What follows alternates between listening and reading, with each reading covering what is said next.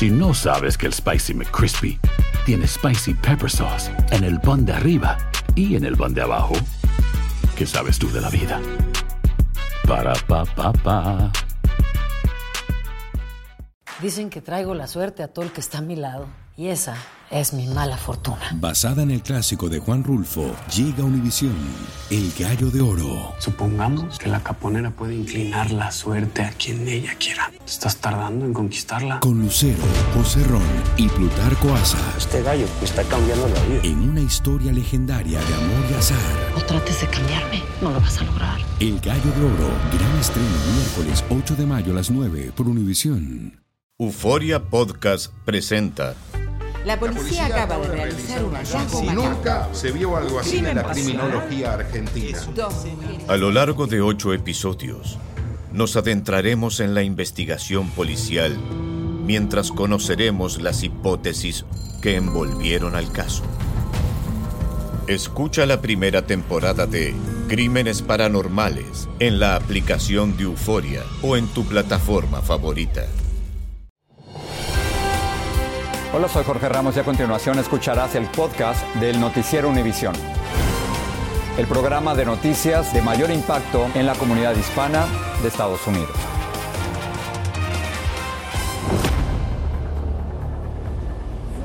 Hola, ¿qué tal? Hoy se hizo historia aquí en Miami. Florida, donde por primera vez un expresidente de los Estados Unidos enfrentó acusaciones federales. Un día muy importante, Donald Trump se declaró no culpable en una corte federal de esta ciudad y le de 37 cargos relacionados con el presunto mal manejo de documentos clasificados del gobierno. El Departamento de Justicia lo acusa de haber puesto en peligro la seguridad nacional.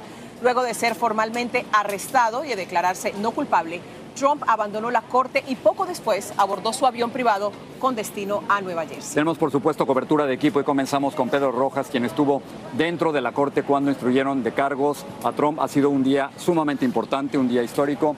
Y Pedro, tú estuviste ahí. ¿Qué viste? Definitivamente fue un hecho histórico. Eh, no tiene precedentes ver a un expresidente siendo acusado de manera federal en una corte como esta. Ah, vimos a un Trump bastante serio, nunca habló ah, con, con el juez. Ah, solamente susurraba comentarios a sus dos abogados que lo vemos en ese gráfico, a él junto a esos dos abogados. Lo interesante de este proceso es que en un momento dado vimos a un Trump bastante serio, sin decir nada, y sus abogados, que por cierto eran dos abogados nuevos, uno de ellos vino de Nueva York directamente, ni siquiera está registrado en la Florida para trabajar, a- a- argumentó el hecho de los términos de liberación. Eso es importante decirlo, porque Trump en ese momento eh, quería ser liberado sin ninguna restricción, pero el juez le dijo lo contrario, tú no puedes ser liberado si no te restringo el derecho a hablar con empleados tuyos y empleados del servicio secreto que van a testiguar en este proceso. Entonces ahora el Departamento de Justicia deberá presentar una lista de, que va a limitar su comunicación con muchos de sus empleados y muchos empleados del servicio secreto que van a estar atestiguando durante todo este proceso. Y además, Trump no podrá hablar con Nauta, su asistente, que también tiene seis cargos, ah, sobre el caso, a menos de que tengan un abogado cada uno. O sea que en, en ese momento él estaría en una libertad de cierta manera condicional. Estamos hablando de un, correctamente. un candidato a la nominación republicana que está en libertad condicional. condicional y además es interesante decirlo, los dos fueron este, tratados como cualquier prisionero. Se les tomaron las huellas dactilares previo a toda la audiencia. Sin foto. Sin foto, porque el gobierno argumentó que existen fotos en la internet y por todas partes de Trump que no es necesario buscar una manera de identificarlo, Trump no lo conoce. Interesante, no quiso hablar en la corte federal, pero después Donald Trump sí habló y esto fue lo que dijo. I think it's going great. I think it's a rigged deal here. We have a rigged country. We have a country that's corrupt. We have a country that's got no borders. We have a country Estas son las declaraciones de Donald Trump que las hizo, ¿dónde más? En el Café Versalles, donde no tomó café. Y por cierto, en ese lugar le cantaron cumpleaños, que mañana es su día de cumpleaños. También oró con un grupo de religiosos, que es importante decirlo, de ahí partió a, a Nueva Jersey. Pero todo esto ocurre, Jorge e Ilia, en un momento dado en el que Trump está bajo la mira mundial. Para todo el mundo este es un hecho sin precedentes. Un expresidente estadounidense siendo enjuiciado en una corte federal y que ahora sabe que su destino está marcado por este juicio. Que por cierto, este juicio puede alargarse años. Puede ser que si resulta electo tendrá que volver acá y tener que enfrentar este juicio totalmente. No te nos vayas, Pedro, porque aquí pasaron cosas muy interesantes en el lugar donde nos encontramos. Absolutamente. Así es, Vilma Tarazona estuvo siguiendo eh, las decenas de personas que llegaron hoy a manifestarle su apoyo al expresidente Trump aquí a las afueras de la corte. Vamos a escucharlo. Los simpatizantes del expresidente Trump empezaron a aparecer en los alrededores de la corte desde temprano, algunos vestidos con los colores de la bandera de Estados Unidos. Tienen que saber que el pueblo ama a Trump y esto no hay quien lo pare. Bueno, nos sentimos eh, optimistas, ¿no? Que, que, algo bueno salga de esto, porque es que ya no les quedan por dónde, por dónde meterle al hombre, no queda por dónde cogerlo. Trump se materializó en una figura de cartulina gigante y se paseó de la mano de uno de sus seguidores afuera de la corte. Por momentos, trumpistas y antitrumpistas se enfrentaron verbalmente. Hubo un momento en que se recibió una alarma de seguridad y llegaron decenas de policías armados con chalecos antibalas y cascos protectores. Revisaron el área y bloquearon el paso de la gente en un área específica durante media hora. El alcalde de la ciudad, Francis Suárez, apareció sorpresivamente y caminó por entre los manifestantes afuera de la corte y nos comentó sobre la seguridad en el área. ¿Cómo va todo hasta ahora, alcalde? La, la, todo va, gracias a Dios, muy bien. Eh, todo el mundo está aquí ejerciendo su derecho constitucional de una forma pacífica hasta el momento. Este crítico de Trump vino cubierto por la bandera de Estados Unidos y con una cabeza de un cerdo atravesada por un palo. O sea, encontrado el culpable, es encontrado el culpable. Si es encontrado inocente, es encontrado inocente.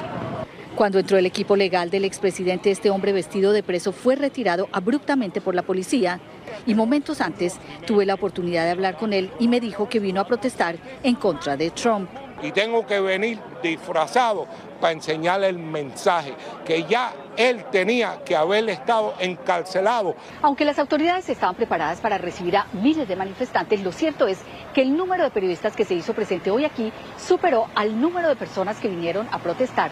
Desde la Corte Federal en Miami, Vilma Tarazona, Univision. Ahora, los problemas de Donald Trump, los problemas legales, no comenzaron y tampoco van a terminar con el encauzamiento en la Corte Federal que se encuentra aquí en Miami, a nuestras espaldas. Así es, Jorge. Recordemos que en abril fue procesado en Nueva York y todavía enfrenta varias investigaciones civiles y criminales, como nos informa Claudia Uceda desde Washington.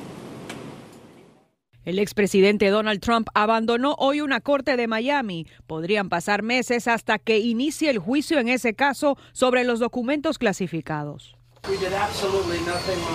No hicimos nada malo, dijo hace poco. Esta es la segunda vez que enfrenta cargos criminales desde que dejó la Casa Blanca, pero ese no sería el final de sus problemas legales.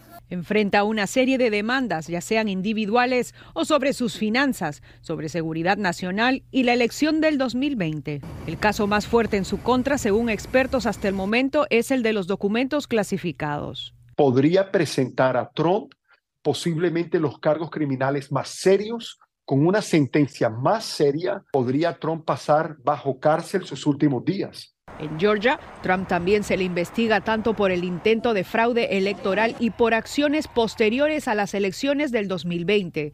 Él y sus representantes son sospechosos de haber presionado a los funcionarios electorales para revertir el resultado en ese estado. Y en la capital, el Departamento de Justicia investiga el papel de Trump en el ataque del 6 de enero en el Capitolio. Indagan si las llamadas del entonces presidente a sus partidarios alcanzaron el nivel de acciones criminales. Cabe la posibilidad de que, se, de que salga convicto en alguno de estos procesos. Eh, no se puede predecir cómo actúa un jurado. En el sistema norteamericano, el jurado tiene que tomar la decisión por unanimidad. Pero Trump seguirá haciendo campaña y es que, aunque lo condenasen, eso no le impediría ser elegido. Está en debate si un presidente puede perdonarse a sí mismo.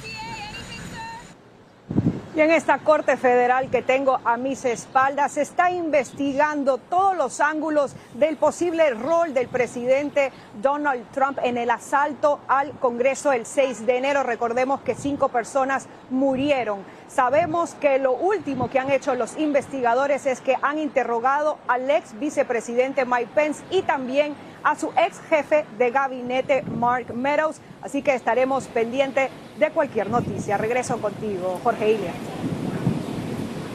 Muchas gracias, gracias Claudia. Bueno, y Donald Trump culminará su jornada judicial con un discurso, Jorge, ante sus seguidores a las afueras de su club de golf en Nueva Jersey. Aunque el acto fue anunciado como parte de su campaña por la reelección presidencial, se espera, sin la menor duda, Ilia, que sea una manifestación de apoyo tras ser acusado aquí en mis espaldas de 37 cargos criminales. Fabiola Galindo está en vivo en Nueva Jersey. Adelante, Fabiola, cuéntanos.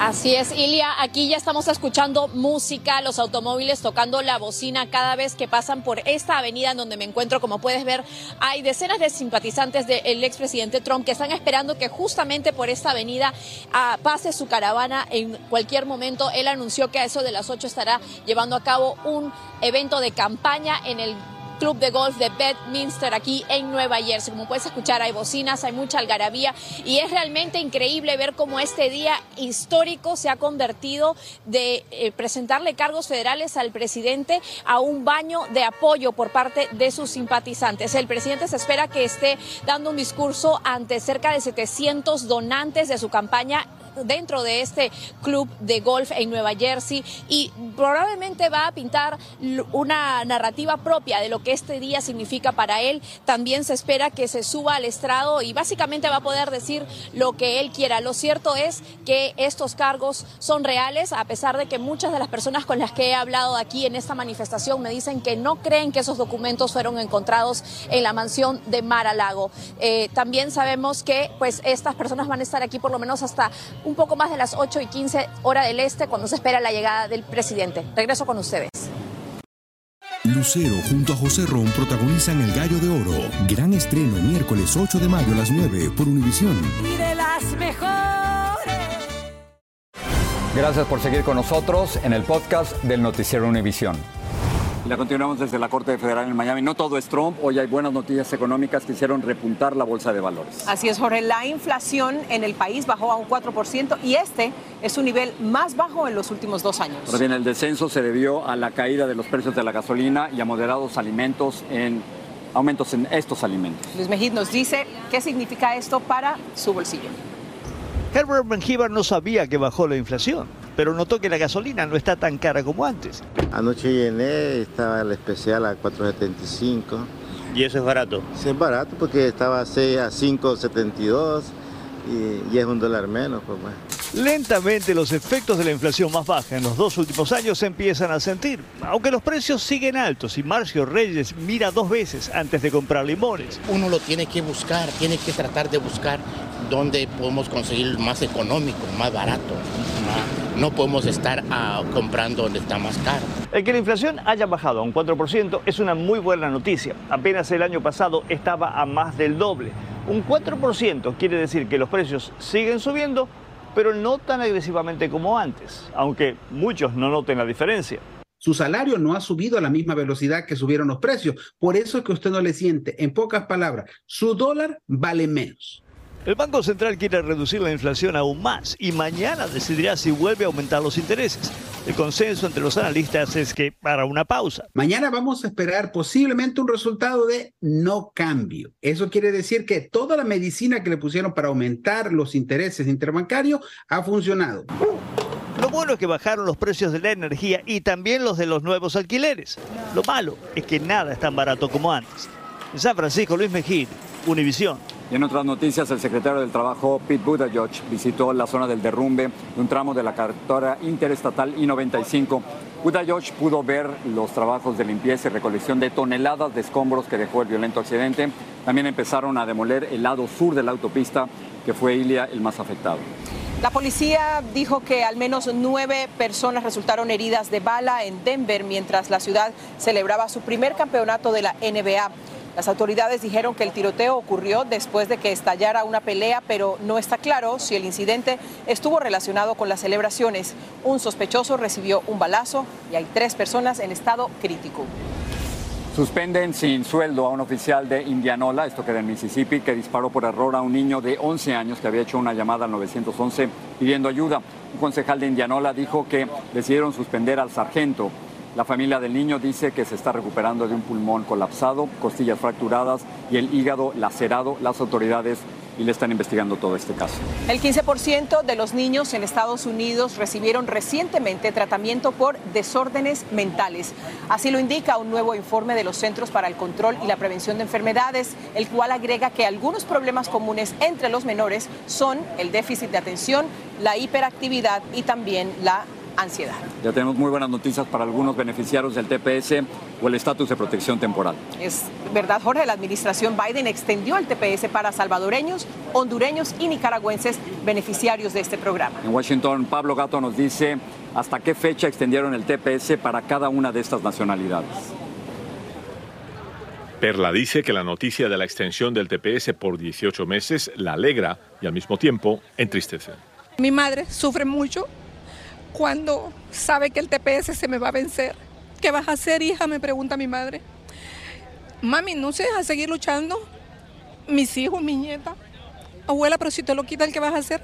Lleva más de 20 años en el país y no sabe qué pasará con ella. La administración extendió el TPS para El Salvador hasta el 9 de marzo del 2025, el de Honduras y Nicaragua al 5 de julio del 2025. Celebramos que 300.000 miembros de nuestra familia van a tener TPS, que el presidente Trump se los había quitado, pero bien descontentos con la decisión, porque sencillamente pudo haber extendido una, un TPS para más de 1.7 millones de personas, que son de los mismos países. Personas como la salvadoreña María, que aún es indocumentada, llegó en 2003. A los dos días de que yo llegué a este país fue de trabajar y trabajar y trabajar. Hasta ahorita yo sigo trabajando y trabajo en construcción y en constante riesgo de deportación.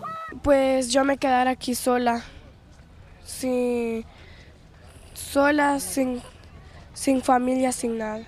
A través de la extensión del TPS podemos ofrecer seguridad y protección continua a los actuales beneficiarios del Salvador, Honduras y Nicaragua que ya están en Estados Unidos y no pueden regresar por el impacto de los desastres naturales, declaró el Departamento de Seguridad Nacional y también incluir a Guatemala, un país que nunca ha tenido el beneficio del TPS. En definitiva, una noticia agridulce, buena por un lado, pero por otra parte, estas personas siguen en el limbo.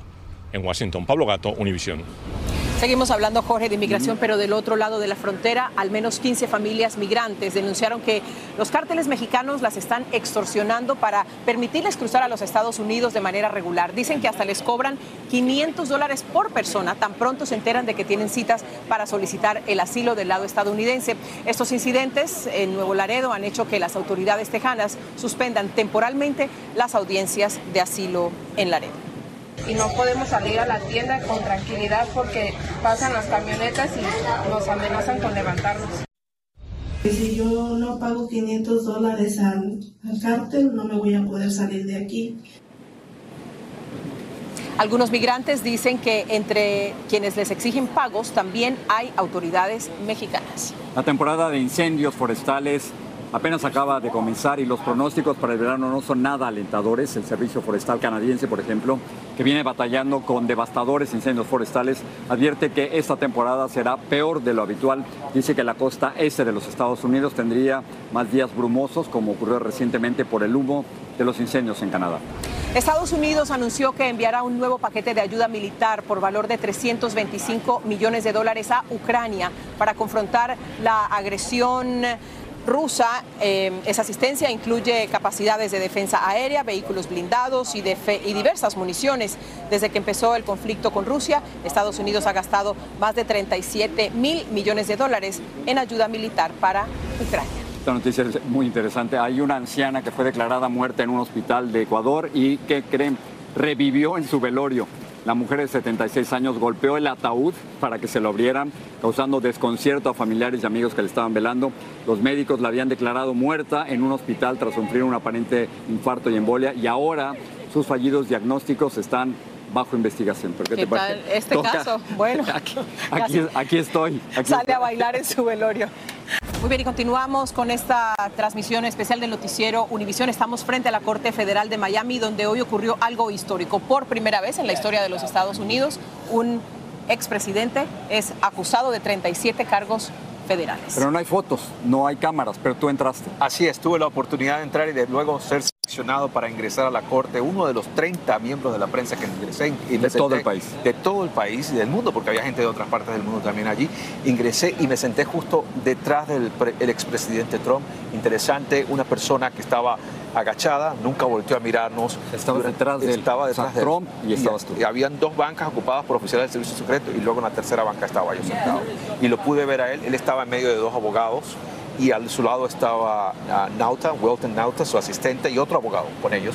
Y lo interesante de todo este proceso es que el, presidente, el expresidente nunca se habló directamente con el juez, nunca habló con, él, con nadie en voz alta, solamente susurró comentarios a los abogados.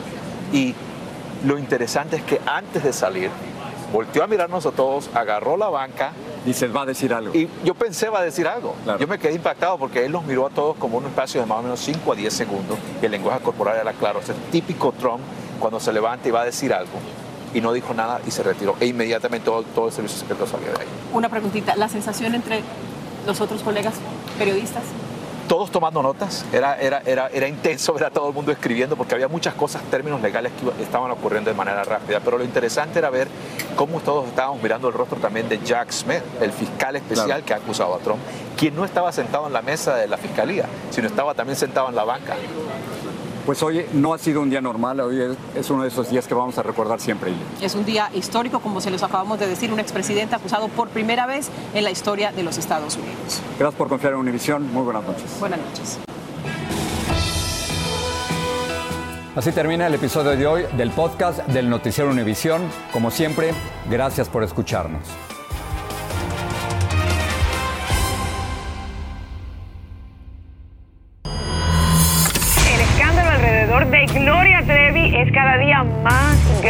Parece no tener fin.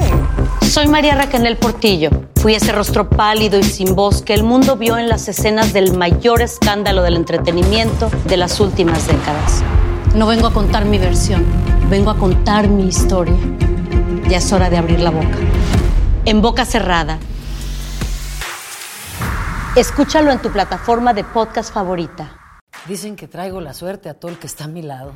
Y esa es mi mala fortuna. Basada en el clásico de Juan Rulfo, llega Univisión, El Gallo de Oro. Supongamos que la caponera puede inclinar la suerte a quien ella quiera. ¿Estás tardando en conquistarla? Con Lucero, José Ron y Plutarco Asa. Este gallo está cambiando la vida. En una historia legendaria de amor y azar. No trates de cambiarme, no lo vas a lograr. El Gallo de Oro, gran estreno miércoles 8 de mayo a las 9 por Univisión.